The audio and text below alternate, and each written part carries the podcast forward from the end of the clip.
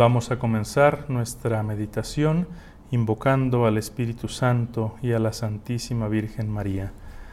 En el nombre del Padre y del Hijo y del Espíritu Santo. Amén. Oh Dios, que has iluminado los corazones de tus hijos con la luz del Espíritu Santo, haznos dóciles a sus inspiraciones para gustar siempre el bien y gozar de su consuelo por Cristo nuestro Señor. Amén. Dios te salve María, llena eres de gracia, el Señor es contigo, bendita eres entre las mujeres y bendito es el fruto de tu vientre Jesús. Santa María, Madre de Dios, ruega por nosotros pecadores, ahora y en la hora de nuestra muerte. Amén. Gloria al Padre y al Hijo y al Espíritu Santo, como era en el principio, ahora y siempre, por los siglos de los siglos. Amén. Cristo Rey nuestro, venga tu reino. Virgen prudentísima María, Madre de la Iglesia, ruega por nosotros. En el nombre del Padre, y del Hijo, y del Espíritu Santo. Amén. Al inicio de esta meditación les quiero hacer una sugerencia y es que, que tomen notas de lo que iré comentando para que las reflexiones que aquí comparto con ustedes les puedan servir de materia para, para seguir profundizando en este tema, porque no, no alcanzaremos a, hacerlo. Y lo más importante no es lo que yo les vaya a decir en esta meditación dirigida, sino lo que posteriormente ustedes puedan ir asimilando y, y, reflexionando en la presencia de Dios en su oración personal. Continuamos en el periodo pascual. En realidad, cada misa del año, tanto las dominicales como las misas entre semana, revive, recuerda, renueva el, sacrificio pascual, el misterio pascual de Cristo, su pasión, su muerte y su resurrección. Pero el periodo pascual lo, vive con una mayor intensidad, la iglesia lo celebra con mayor, mayor intensidad. Sabemos que la salvación que Cristo nos obtuvo nos llega principalmente a través de cada uno de los sacramentos. Eh, y todos estos inaugurados por el bautismo, que es llamado la puerta de los sacramentos.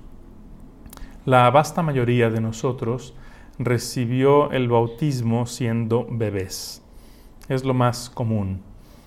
A lo mejor te ha tocado participar en un bautizo de, adultos, pero también es, raro, entonces puede ser que nunca, nunca hayas estado en una ceremonia de este tipo. Pero seguramente sí sabes que cuando un adulto es bautizado, no solamente recibe el bautismo, sino que recibe los tres sacramentos de la iniciación cristiana en la misma ceremonia, el bautismo, la confirmación y la Eucaristía. Cada uno de los siete sacramentos es, especial, es riquísimo. Cada uno tiene un significado, tiene sus efectos propios sin duda el, más grande, el más excelso de todos es la Eucaristía, porque pues, es la presencia real de Jesucristo mismo. Y por eso, aunque en todos los sacramentos eh, Cristo está presente, pues de manera especial lo está en la Eucaristía, en esa presencia, pues eso que así se, se, describe, por no encontrar una mejor palabra, presencia real. Y por eso se dice en la iglesia que la Eucaristía es la fuente y el culmen hacia el cual tiende toda la vida y la acción de la Iglesia.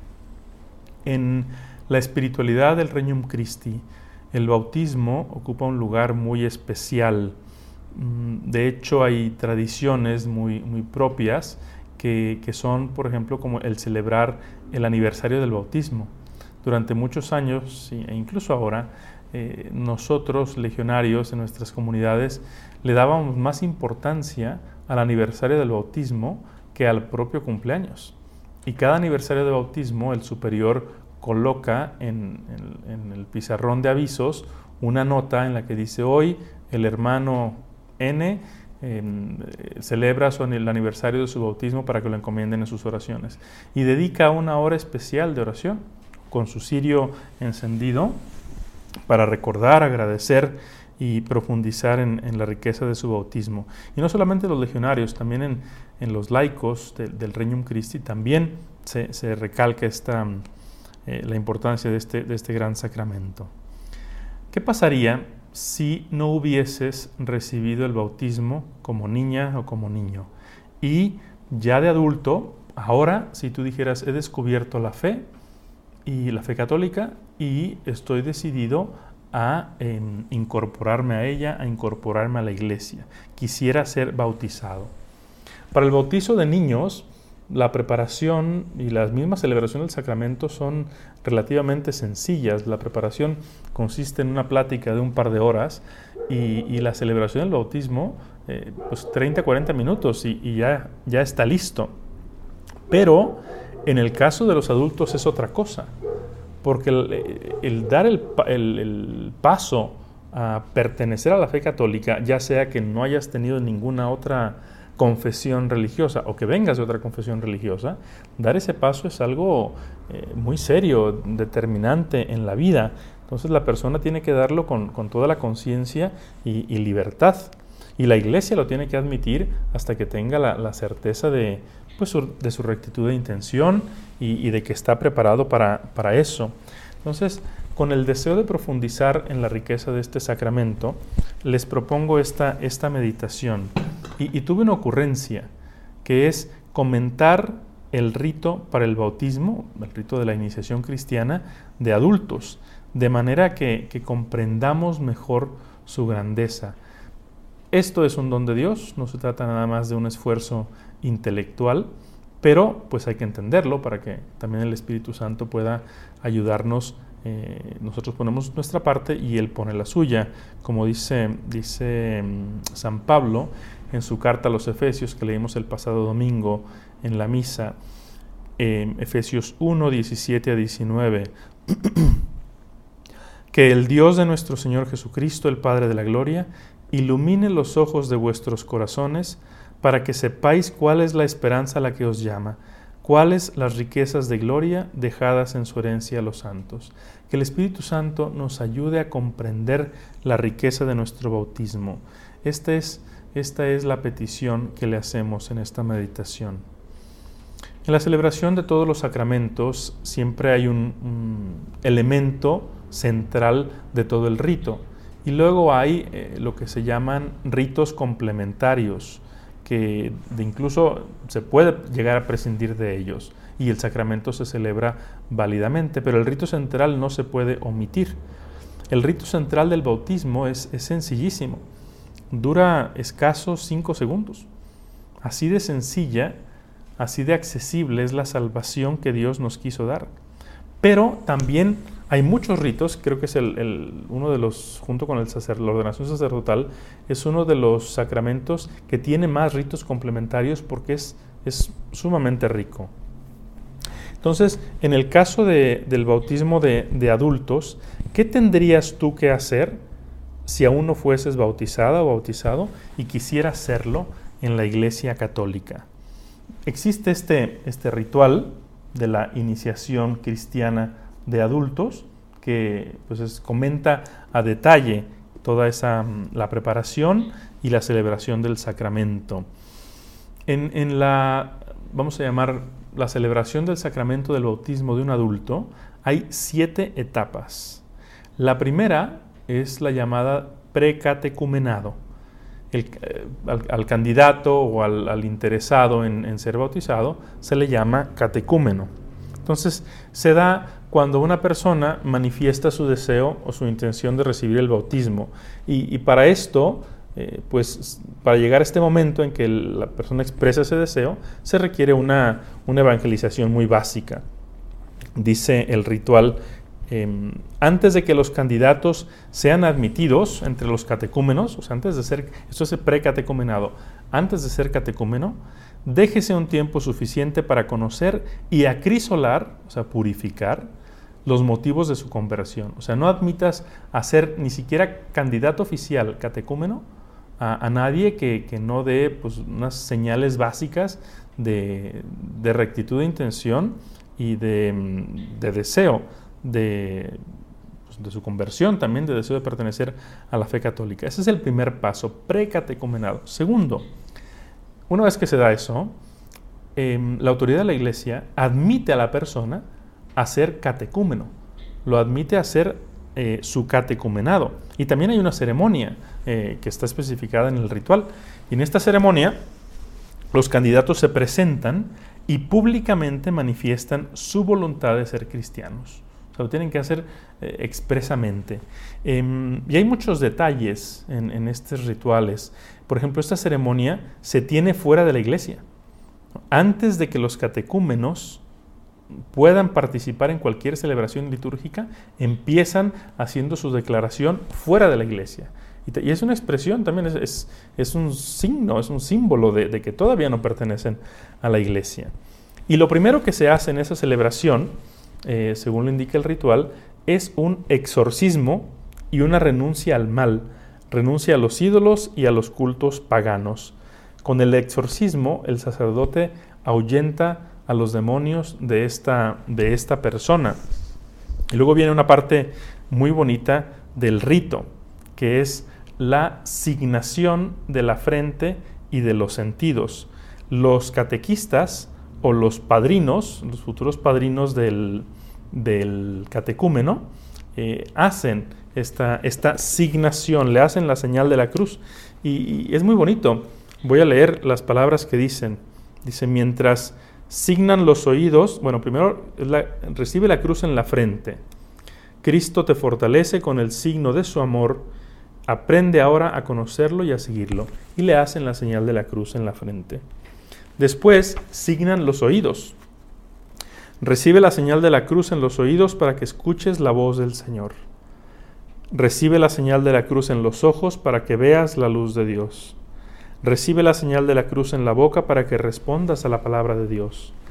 Recibe la señal de la cruz en el pecho para que Cristo habite por la fe en tu corazón recibe la señal de la cruz en la espalda para que lleves sobre tus hombros el yugo suave de Cristo. Y acto seguido entran en el templo para una celebración litúrgica de la palabra de Dios. Aquí hago un breve paréntesis, hay que recordar que la liturgia es el culto oficial de la iglesia a Dios. La iglesia es el cuerpo de Cristo, entonces la liturgia es Cristo mismo presente en su pueblo que ora al Padre. Entonces es, es una oración muy distinta de cualquier otra oración que uno hace personalmente, que tiene un, particular poder. Eh, la liturgia incluye los sacramentos, la liturgia de las horas que rezan los sacerdotes y muchos laicos. Son oraciones muy específicas, em, con ritos que no, no, se pueden cambiar fácilmente, em, porque es un culto oficial público. Entonces, el, catecúmeno, no estando bautizado, todavía no tiene ni el derecho ni la capacidad a participar plenamente en la liturgia, porque no es miembro del cuerpo de Cristo formalmente. Entonces, em, empieza, después de la asignación y de este rito fuera de la, de la, iglesia, entran al templo y se tiene una liturgia de la palabra, que es la lectura de la Sagrada Escritura, como en la misa, la homilía, etc. Podría tenerse una misa también, pero si se tiene una misa, dice el ritual, dice, los catecúmenos, si, si la celebración es una misa, dice, conviene que sean despedidos cortésmente antes de comenzar la liturgia eucarística. Es decir, se retiran, se les pide que se retiren después de la homilía cuando termina la liturgia de la palabra. Esto ya casi no se aplica en Occidente porque a veces puede ser visto como mm, pues, un gesto de, dureza o, algo parecido, pero en Oriente sí se, sí se aplica. Y no es tanto como pues, una señal de dureza, sino pues de respetar lo que los símbolos, em, los símbolos significan. ¿Por qué se hace esto? Desde la antigüedad, en los primeros siglos, existía eh, lo que llamaban la disciplina del arcano. Arcano significa el, misterio, lo, oculto, lo que no es conocido a todos. Y San, San, Pablo en la primera carta a los Corintios, capítulo 3, versículos 1 al 2, dice, Por mi parte, hermanos, no pude hablaros como a espirituales, sino como a carnales, como a niños en Cristo os di a beber leche, no alimento sólido, pues todavía no podíais soportarlo, ni siquiera ahora podéis, pues sois todavía carnales. Entonces, esta disciplina del arcano era una introducción gradual a los misterios. Tú no podías eh, introducir inmediatamente a un pagano, a una persona que viene y diga, oye, yo, quiero seguir a Cristo, ah, pues adelante, ¿no? Ya tienes derecho a todo. No, tenían que introducirlos. También porque eh, muchas veces en los tiempos de persecución se presentaban personas eh, que fingían querer incorporarse a la fe entonces también era una ocasión y tenían que ir con una ocasión de, peligro y tenían que ir con, cautela. Y había particularmente dos misterios que les eran reservados en la disciplina del arcano, tanto la Eucaristía como el mismo rezo del Padre Nuestro. Entonces, em, volviendo al, ritual, si los catecúmenos se, quedan, se quedaran en la misa, por lo menos no deben participar a modo de los bautizados. Por ejemplo, no rezan el Padre Nuestro en voz alta lo rezan en silencio o lo omiten. Y esto tiene un sentido muy fuerte, porque es que todavía no son hijos de Dios. Entonces, todavía son criaturas de Dios, pero no son hijos de Dios. Entonces no tienen el, derecho a, rezarlo. Y no tienen, pues, no solamente el derecho, sino la condición para, para decirle Padre a Dios. Y esto nos tiene que ayudar a valorar nuestra accesibilidad a la Eucaristía en tiempos ordinarios, pues tú puedes ir a la iglesia, puedes participar en una misa sin ningún problema y tienes ese derecho porque eres hijo de Dios. Vamos en la segunda parte. La tercera parte, a partir de ahí empieza el catecumenado, ¿no? la preparación que, se llama catecumenado. ¿Y en qué consiste? El ritual dice, con la práctica de la vida cristiana, este, este, mm, este momento o este periodo es para madurar la conversión y la fe recibir una catequesis íntegra, conocer los dogmas y los mandamientos y llevar una íntima vivencia de la vida cristiana. Eh, la fe, la esperanza, la caridad, conducirlos a un progresivo cambio de sentimientos y de costumbres y deben cooperar activamente en la evangelización, en el apostolado, que es un elemento esencial en la vida cristiana. Y el, catecumenado puede durar años, según cada persona, según sus avances, según su progreso en, estos temas, puede llegar a, durar años. Viene luego la cuarta, el cuarto momento de, de preparación o en torno a la celebración del sacramento, que se da generalmente al inicio de la cuaresma. El sacerdote, la autoridad de la iglesia, consulta públicamente a la comunidad si nadie tiene un impedimento o desaconseja que esta persona se, incorpore a la iglesia. Entonces, una vez que, él hace esa consulta, que muchas veces es, formal, así como se hace también en algunos ritos del matrimonio, el, sacerdote dice, si alguien conoce algún impedimento para que estas personas lícitamente contraigan matrimonio, que lo diga ahora. ¿no? Igual en la ordenación sacerdotal se hace algo análogo. Entonces, el sacerdote consulta y después de que hace esa consulta, admite públicamente a esa persona que está concluyendo su catecumenado, haya durado lo que haya durado, a que reciba los sacramentos de la iniciación cristiana. Y entonces, como les decía, esto inicia al inicio de la cuaresma, eh, empieza una preparación espiritual mucho más, más intensa. Una quinta parte eh, la parte de esa, preparación más intensa se da con, unos elementos que aparecen en el ritual que se llaman los escrutinios y las entregas. Y son celebraciones que se van teniendo en los domingos de cuaresma, a veces también entre semana. ¿Qué son los escrutinios? Son mm, pues, oraciones o, momentos del, rito en, los cuales se realizan más exorcismos pidiéndole a, Dios que, expulse cualquier forma del mal de esta persona. Y se les pide a los catecúmenos purificar sus mentes y sus corazones y buscar fortalecerlos contra las tentaciones, rectificar la intención, mover la voluntad para que se unan más íntimamente a Cristo. Y se les pide el propósito de llegar a un profundo conocimiento de Cristo y de la Iglesia.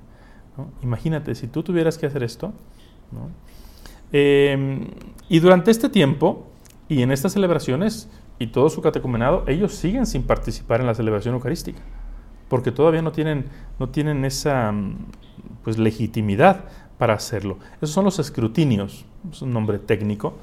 Em, y luego están las entregas. un día se les entrega el credo. Se reza públicamente para ellos. De manera que a partir de ese momento ellos lo puedan rezar. Muy bonito esto. Y otro día, son dos entregas, otro día se les entrega el Padre Nuestro. No es que se les entregue una tarjeta, sino que en una ceremonia simplemente se reza el Padre Nuestro para ellos, para que ellos a su vez lo puedan rezar.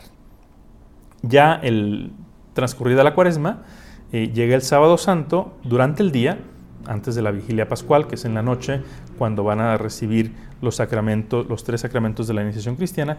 Durante ese día, los bautizandos mm, realizan algunos de los ritos complementarios. Por ejemplo, hay una, hay una ceremonia donde ellos rezan el credo. Es decir, hacen su profesión solemne de fe. Eso que, que tú haces cada domingo en la misa de pie y que debemos hacer siempre conscientemente, lo hacen ellos. Rezan el credo por primera vez de manera formal.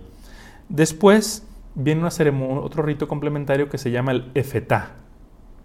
El Evangelio eh, a veces ha conservado algunas palabras en, el original arameo porque tienen una fuerza particular, ¿no? Talitakum, eh, efetá, rabuní, etc. Y por eso no las han querido traducir, las han mantenido en su original. Y efetá es una palabra que Cristo usó con un sordomudo que pues le tocó los oídos y le tocó la boca. Y es lo que hace el sacerdote, lo que, lo que se hace con el catecúmeno. Se le tocan los oídos y diciendo ábrete, significa ábrete, para que escuches la palabra de Dios, y se le toca la boca para que proclames la palabra de Dios oportunamente. Después de esto viene otro rito complementario que es la unción con un óleo particular. Em, Tú sabes seguramente que hay tres óleos. Cada jueves santo, el, obispo de, de cada diócesis consagra y bendice tres óleos. Uno de ellos es el que, es aceite de oliva, pero que se utilizará en los sacramentos de todas las parroquias de la diócesis. Em, el primero es el que se llama óleo de los catecúmenos, que se utiliza para el bautismo. Luego está el, eh, el crisma, que el crisma es también aceite de oliva, óleo, pero perfumado. Se le ponen algunas esencias para perfumarlo y es el, el, óleo que se utiliza en la confirmación, en la ordenación sacerdotal con el que se ungen las manos de los sacerdotes y se usa también en el bautismo como ahora lo vamos a mencionar. Y luego está el óleo que se utiliza para la unción de los enfermos. Y esos tres óleos los consagra el obispo cada jueves santo y durante todo el año se utilizan hasta el siguiente jueves santo en las, en las distintas parroquias. Entonces, la unción que viene ahora es la unción con el óleo de los catecúmenos en el pecho. ¿Sí? Eh, el sacerdote unge al, catecúmeno en el pecho y el, el símbolo de este aceite es fuerza para la batalla, fuerza para el combate, los guerreros cuando salían a batalla se ponían aceite. El aceite pues parece que tiene ese, esa función, esa propiedad de dar, de dar vigor. Y hay una oración muy bonita. Todos estos ritos están acompañados con palabras que, les dan sentido al, al, gesto. Hay una oración muy bonita en el ritual que acompaña este, este momento. Y dice lo siguiente. Dios nuestro, fuerza y seguridad de tu pueblo que hiciste del aceite un signo de la fortaleza, dígnate bendecir este óleo, y concede a los catecúmenos que con él serán ungidos la fuerza necesaria para que al recibir el vigor y la sabiduría del cielo comprendan cada vez más el Evangelio de Cristo, cumplan con valor las exigencias de la vida cristiana y hechos dignos de la adopción filial, sientan la alegría de nacer a la vida nueva y de vivir en tu iglesia. Por Jesucristo nuestro Señor. ¿Sí? Una oración muy bonita que expresa el significado. Entonces todo esto se da el sábado santo por la mañana eh, o durante el día y ya por la noche viene la celebración de los sacramentos en la vigilia pascual, que es una misa, es su primera misa. Y dentro de la vigilia pascual, después de la, liturgia de la palabra, se tienen las letanías de los santos, es decir, se invoca a la corte celestial, a los santos, es una letanía no, de todos los santos, sino, aunque se llama de todos los santos, pero no los incluye a todos porque son miles, eh, incluye los más representativos, Y se le pide ayuda para estos hermanos, quienes van a ser sus hermanos dentro de poco. Después de la letanía de los santos, se hace la bendición del agua. Recuerden que en todos los sacramentos hay elementos naturales. Em, agua, pan, vino, mm, aceite, em, etcétera. No recuerdo si hay algún, algún otro. Y el agua es un elemento natural eh, muy simbólico de tantas cosas. Eh, y en la Biblia es, eh, tiene muchos símbolos. El agua pues ya está en el Génesis, el agua en el diluvio, el agua en el paso del, del Mar Rojo. Y también en el Nuevo Testamento el agua es símbolo de la gracia de Cristo. ¿Sí? Lo encontramos cuando Cristo habla con la samaritana. ¿sí? Le dice, yo te daré agua viva. Eh, a Nicodemo le dice, hay que nacer del agua y del Espíritu. Le está hablando del bautismo. Mm, en Caná encontramos el agua convertida en vino. En la piscina de Bethesda, eh, donde se curan los, los, enfermos, pues está que el Espíritu bajaba y movía el agua. Eh, el agua brota del costado de Cristo muerto en la cruz, junto con la sangre, que es eh, símbolo también de, los sacramentos. Y en la iglesia se utiliza mucho el agua bendita. ¿no? La gente suele tener en sus casas agua bendita y es, es lo que se llama un sacramental. Son algunos elementos que están relacionados con los sacramentos, y, pero que son de más fácil acceso. Cualquier persona puede tener agua bendita, puede utilizarla, puede eh, Em, esparcirla, no, aspergerla, perdón, sobre algunos eh, objetos. Pero el agua bendita, eh, algunos dicen, ah, pues sí, es bendita, entonces hay que tratarla con más, con más respeto. Pero el agua bendita, siendo un sacramental, siempre hace relación al bautismo. El agua bendita siempre está relacionada con el bautismo. Por ejemplo, cuando eh, hay una procesión antes de las bodas, las primeras comuniones, El sacerdote recibe a las personas en la entrada de la iglesia y les asperge agua bendita. Y les dice, les dice esto es en recuerdo de nuestro bautismo. En los funerales también se asperge agua bendita sobre el, féretro y, es en recuerdo de nuestro bautismo, de que esta persona fue bautizada. Me pasó una vez una experiencia muy fuerte porque eh, me tocó pues celebrar oraciones, ni siquiera eran exequias, no podían ser exequias, de un niño, de un bebé que había fallecido a, los dos días de nacer y no, habían, no lo habían bautizado.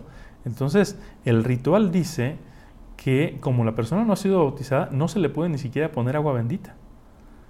Es lo que les comentaba, la importancia de los signos y el valor y la seriedad de los signos. ¿no? Uno podría decir, ¿qué más da? Ponle agua bendita. No, pues los signos tienen un sentido, tienen un sentido.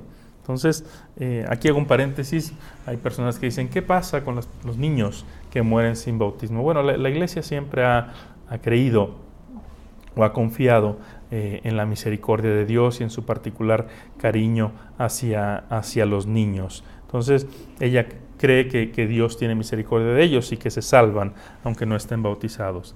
Entonces, después de que se bendice el agua de la fuente bautismal, viene una renuncia al mal y, y la profesión de fe. Si no se hizo en la mañana con el credo, se hace, se hace aquí. Y luego viene ya el rito central del bautismo. O sea, tanto preparación, tanta preparación para llegar a este, este momento, que como decía, dura menos de 5 segundos. Y el rito central del bautismo es tomar agua de la pila bautismal, verterla sobre la cabeza del bautizando y decir, yo te bautizo, mm, fulanito, yo te bautizo en el nombre del Padre y del Hijo y del Espíritu Santo.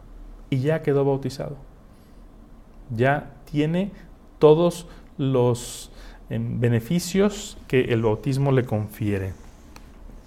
Aquí hago un paréntesis, la fuente bautismal es un símbolo también muy, muy importante.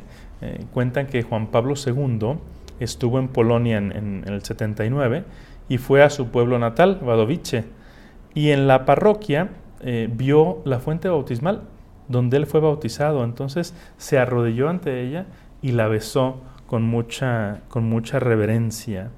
Aquí en la Catedral de, de Ciudad de México, en una esquinita, está encerrada en, pues,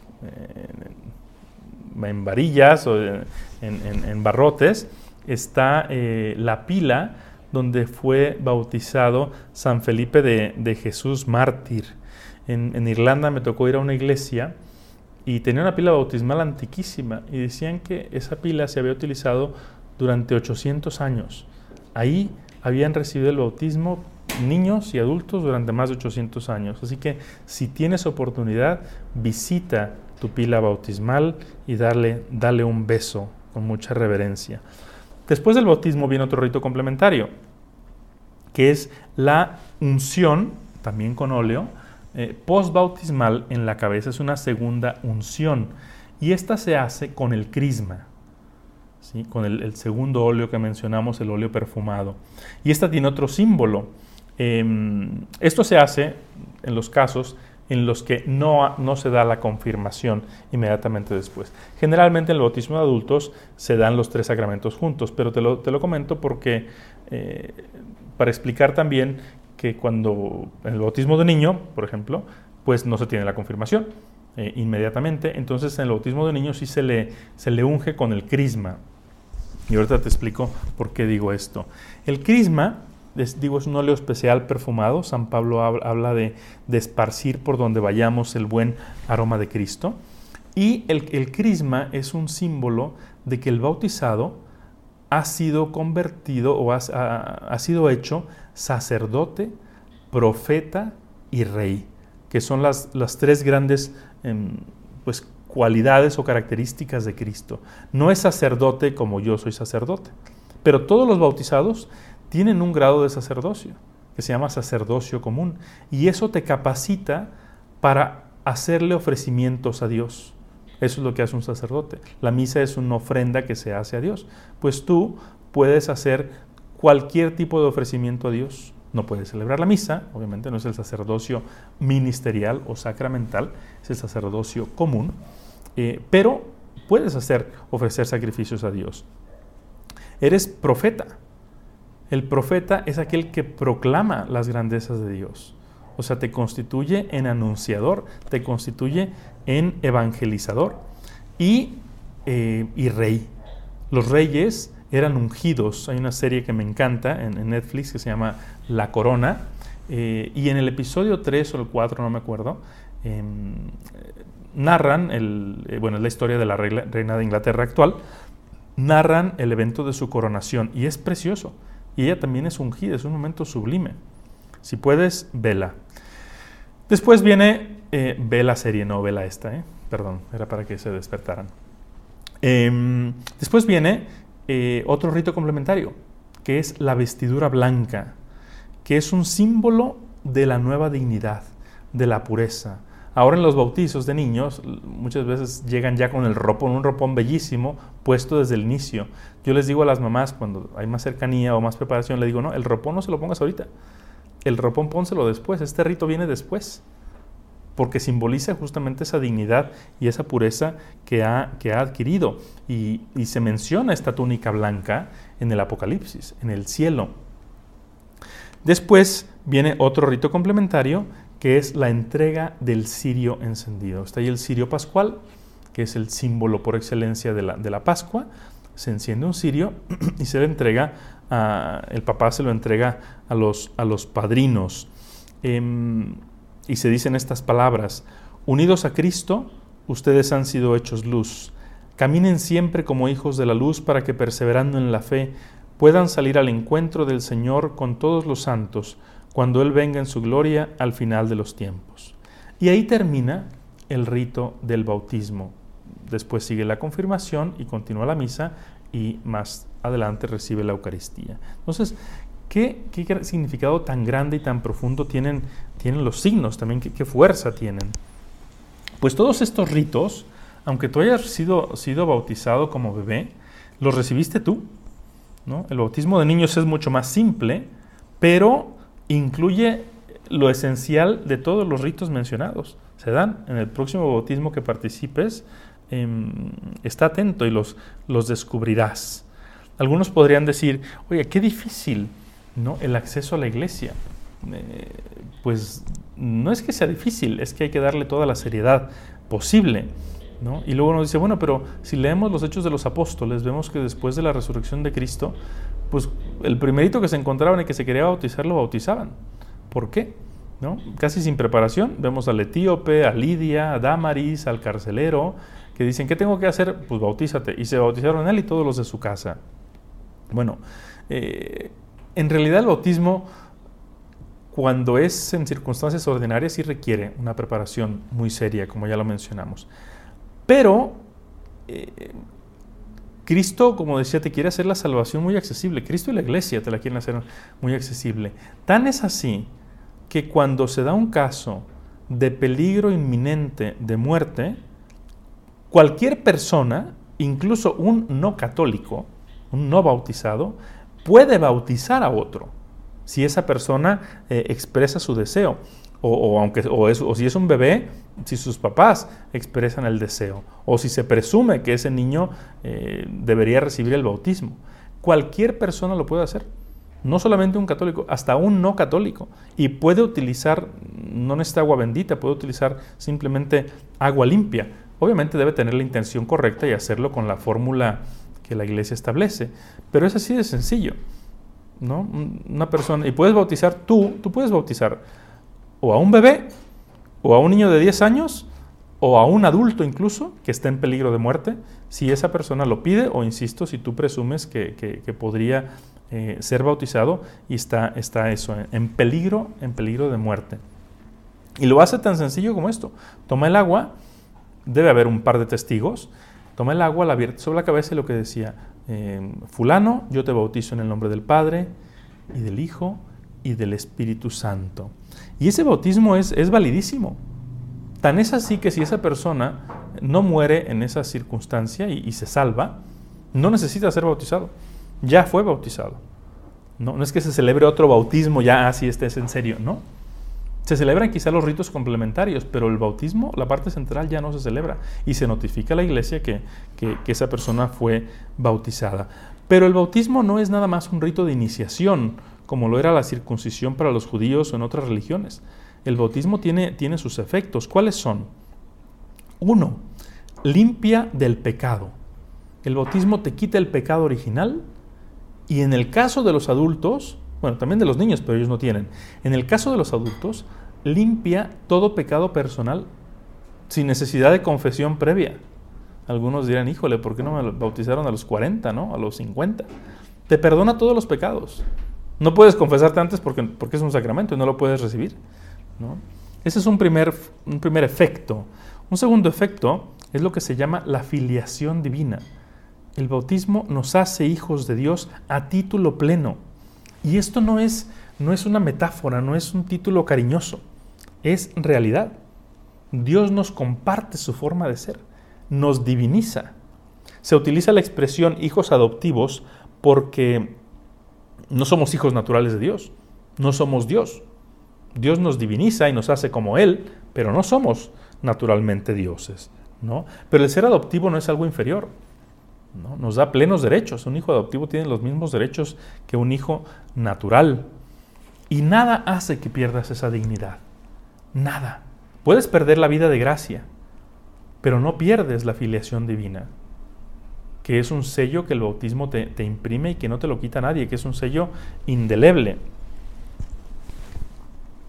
En la película de mm, Pena de Muerte, del 95, con Sean Penn, hay un momento muy bonito en el que está ya él, entiendo que está a punto de ser ejecutado, y se le acerca, creo que es una religiosa, y le dice, tú eres un hijo de Dios. Él está turbadísimo, pero cuando escucha eso, le cambia el rostro y dice, eh, nunca nadie me había dicho que soy hijo de Dios. Se me han, me han dicho que soy hijo de muchas otras cosas, así lo dice él, eh, pero nadie me ha dicho que soy hijo de Dios y como que le cambia el rostro. Pues sí, nada hace que pierdas esa dignidad. Y aquí hago un pequeño paréntesis, no, me alargo, pero hay que vivir nuestra fe como hijos, no como siervos. Habría mucho que comentar sobre, sobre eso, pero bueno, nada más lo, lo enuncio. Un tercer efecto del bautismo es lo que ya mencionaba antes, que te, te constituye profeta, sacerdote y rey. Y el profeta la profecía significa que, adquieres el compromiso apostólico. ¿no? Eres misionero. eres evangelizador, no es, no es algo opcional, dice el Papa Francisco, y no hay que esperar a tener una gran instrucción ¿no? para convertirse en evangelizador. Dice, si uno ha hecho la experiencia del amor de Dios, comunícalo con tus palabras, con, tu, con la sencillez de, tus conocimientos. Dice, todo cristiano es misionero en la medida que se ha encontrado con el amor de, de Dios en Cristo. Dice, la samaritana apenas salió de su diálogo con el Mesías y fue a anunciarlo a los demás. Pablo tiene su conversión y empieza a ser apóstol, así que no esperemos más. Hay ocasiones en las que yo invito a personas a pertenecer al Reino Christi y, dicen algunos, pues es que no sé si pueda comprometerme, Padre. A ver, el compromiso ya lo tienes. El compromiso te viene por el bautismo. El Reino Christi no te añade compromisos. El Reino Christi, te ayuda a cumplir los compromisos que ya tienes, pero no, no te añade. No es algo de super erogación. Em, otro efecto, el cuarto, es la vida eterna igual a santidad. Puede tener dos sentidos esto de santidad. La santidad en la tierra, que es que cuando tú estés en vida de gracia, cuando tú no tengas pecado, eres santo. Aunque tengas muchos defectos, aunque tengas muchas, muchas fallas, si no tienes pecado mortal, eres santo y te vas al cielo. Lo único que te quita la santidad es el pecado mortal. Por eso si un bebé muere, si un bebé bautizado muere, se va al cielo porque no tiene pecados. Y no ha hecho nada para ganárselo tampoco. Entonces, eh, la santidad no depende tanto de tus obras. Hay una santidad básica, por así decirlo, que es la que te da el bautismo, que es la que te da Dios, la gracia, y hay otra santidad que es, podríamos decirlo, de embellecimiento. Cuando tú, cuando tú vives las virtudes cristianas de una manera, eh, pues, mucho más, eh, más, más intensa. ¿no? hay un libro de George Orwell que se llama eh, La granja de los animales, me parece. Y es una, es una fábula donde critican el sistema stalinista. Y bueno, en síntesis, los, los animales se rebelan y hacen una constitución y dicen, todos somos iguales, pero unos somos más iguales, unos son más iguales que otros. Y acá también, todos los bautizados somos iguales, pero los santos son más iguales a Cristo que otros. Te recomiendo un libro espectacular, muy aterrizado, muy reciente del Papa Francisco, un folletito sobre la santidad que, te le explica de manera sencillísima y te, eh, evita ciertas ideas eh, confusas sobre la misma. Se llama Gaudete et Exultate. Lo pondré en las notas. También el otro efecto, eh, bueno, parte del mismo efecto es, es la santidad en el cielo es la vida eterna en el cielo. Cuando, cuando eres bautizado, te haces heredero del cielo. La vida eterna en la presencia de Dios, de sus santos, de los ángeles, de tus seres queridos. El cielo no se gana, el cielo se conserva y se aumenta, como yo decía.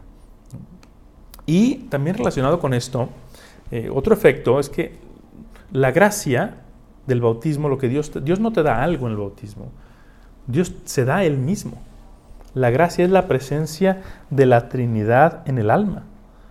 Cristo lo dice sin ambigüedades. Vendremos a Él y haremos morada en Él, lo dice San Juan. Por eso se dice que el cristiano es, es templo de Dios. Es templo de Dios. Y, aquí hay algo muy profundo. El, el lugar principal de encuentro con Dios para un cristiano es su alma, es su corazón. Incluso, fíjense, parece que voy a decir una herejía, pero no lo es, incluso más allá de la Eucaristía. El lugar primordial de encuentro con Dios es en tu propia alma. Muchos le llaman al alma el sagrario, a la conciencia es el sagrario de la conciencia. Y nos puede pasar lo que le pasó a San Agustín. Él decía, tarde te amé, hermosura tan antigua y tan, antigua y tan nueva, tarde te amé. He aquí que tú estabas dentro de mí y yo estaba fuera de mí. Tú estabas conmigo, pero yo no estaba contigo. Qué, qué, fuerte experiencia. Me venía el otro día pensando en esto, la imagen de, del estado vegetativo. Hay personas que están, pues eso, en estado de coma permanente o de, estado vegetativo, eh, que están vivos, pero no tienen conciencia. Y puede haber un estado vegetativo, un estado de coma espiritual que tienes la vida de Dios y no tienes conciencia de ella. Entonces hay que, eh, hay que profundizar mucho en ella, hay que ir al encuentro con Dios principalmente en nuestro corazón. Santa Teresa define, de, Jesús define la oración de, esta manera. Es olvido del creado, memoria del creador, atención a lo interior y estarse amando al amado. Entonces, ahora que ya eres consciente, te toca cobrar pues mayor darle mayor realce a, la dignidad que has recibido con tu bautismo y mm, vivir de acuerdo, de acuerdo a ella. Y como decía, el Regnum Christi lo que busca es ayudarte a que esa semilla del bautismo que recibiste un día, como niño, como adulto, germine y llegue a su plenitud. El símbolo por excelencia de, la Pascua y del, y del, bautismo es el cirio. Por eso he querido tener este cirio pascual aquí para esta meditación. Eh, el fuego, la luz, el calor, eh, representa la fe, representa la presencia de Dios que llevas dentro de ti siempre, siempre que vivas en gracia. El fuego en la Biblia representa el amor de Dios, amor que no se consume, como la zarza ardiente de, Moisés. Eh, el fuego, dice, es llamarada, el cantar de los cantares. La columna de fuego en el Éxodo, cuando los israelitas iban saliendo y, Cristo los guiaba y los acompañaba, los protegía, no Cristo, Dios, bueno, Cristo, eh, los protegía, los acompañaba, los guiaba. Jesucristo mismo dice, he venido a traer fuego a la tierra. Y cuánto desearía que ya estuviera ardiendo. El fuego es pasión, es celo, eh, es el símbolo del Espíritu Santo por excelencia, eh, fuerza transformadora. el fuego es vigilancia, es vida que se consume en ese pasaje tan bonito de las vírgenes prudente. El fuego está ahí en la lámpara del sagrario, como, como un homenaje, como una presencia, evocando la presencia de Dios. Entonces, te recomiendo que, ahora no tendrás el tiempo de hacerlo, pero que sí dediques los tiempos de tu oración en los siguientes días a, volver sobre estas cosas, sobre las notas que tomaste, a meditar en algunos pasajes de la Sagrada Escritura que voy a mencionar ahora. Si puedes, hazlo con un cirio en, tu presencia cuando hagas esa oración, con mucha calma, un cirio encendido. Si es un cirio pascual, mejor, eso es una muy bonita tradición, tener un cirio pascual en tu casa que vas a encender en el cirio pascual de la iglesia, ya sea en la vigilia pascual o, o después. Entonces, esto es una meditación, no es una, bueno, es una catequesis también, pero no es nada más una charla informativa. Ah, qué, qué bien, ya aprendí muchas cosas del bautismo. No, se trata de darte pautas para que tú profundices en la riqueza de tu, de tu bautismo, de la dignidad, del compromiso que supone. Entonces, eh, dedica unos tiempos en los días siguientes a meditar sobre todo esto. Puede ser sobre los efectos del bautismo, puedes meditar en la cita que ya di antes, Efesios 1 del 17 al 19. Puedes meditar en ese pasaje bellísimo de las vírgenes prudentes, de las lámparas encendidas, que está en Mateo 25 del 1 al 13. Puedes meditar en el bautismo del etíope, en los hechos de los apóstoles 8, 26 al 39. Utiliza lo que tú, lo que tú gustes. Entonces, valoremos la grandeza de nuestro bautismo el, acceso que nos da a la salvación, a la confesión, a la Eucaristía, a rezar el Padre Nuestro a título legítimo, el acceso al cielo, puedes dedicar una meditación íntegra al Padre Nuestro, puedes dedicar una meditación al credo, rezándolo, sabiendo, yo puedo rezar el credo, mi profesión de fe. Y si gustas también profundizar en tu vocación cristiana, eh, como una lectura espiritual, te recomiendo el libro que ya mencioné del Papa, ese folletito que se llama Gaudete et Exultate. Lo puedes encontrar en, en vatican.va, la página oficial del Vaticano. Y hay otro documento bellísimo sobre la vida cristiana que se llama Evangelii Gaudium. Evangelii con doble I, Gaudium. Y también está ahí. Puedes buscar en internet o lo puedes comprar en alguna librería eh, cristiana. San Juan María Vianney, el cura de Ars, decía, Solamente en el cielo comprenderemos lo que es el sacerdocio. Si lo entendiéramos en la tierra, nos moriríamos de amor. ¿no? Y creo que lo mismo podemos decir acerca del, del bautismo. Qué bonito suena todo lo que hemos dicho. Pues todo esto tú lo llevas en ti. Tú lo tienes, tú lo has recibido. Así que, como dijo San León Magno, reconoce, cristiano, tu dignidad. Hasta que nos volvamos a encontrar, que Dios te sostenga en la palma de su mano.